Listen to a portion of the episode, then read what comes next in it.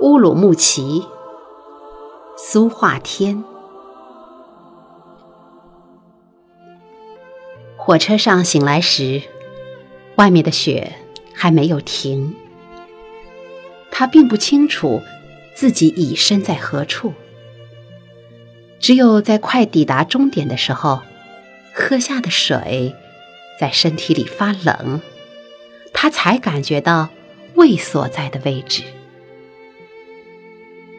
对面那个半途上来的中年男子还在想着鼾声，手机暗自震动，短消息无人接收。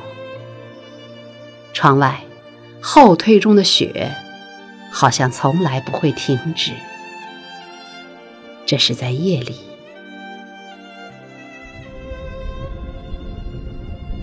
厌倦。他从座位上站起身，小心经过这些熟睡的人们，像是经过某次微型战役后格外寂静的清晨。他们有的张着嘴，但并没有任何声音。那两个逃票的男孩睡在椅子的下面，某个女生倚着镜中斜靠的自己，疲惫变得对称。梦仍在继续，像是现在，他站在车厢的衔接处，背对着车窗。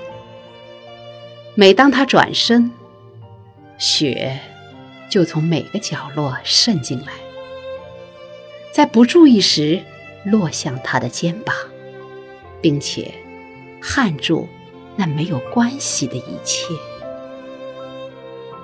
像是现在，他只能再次回到这场不肯终止的风雪里。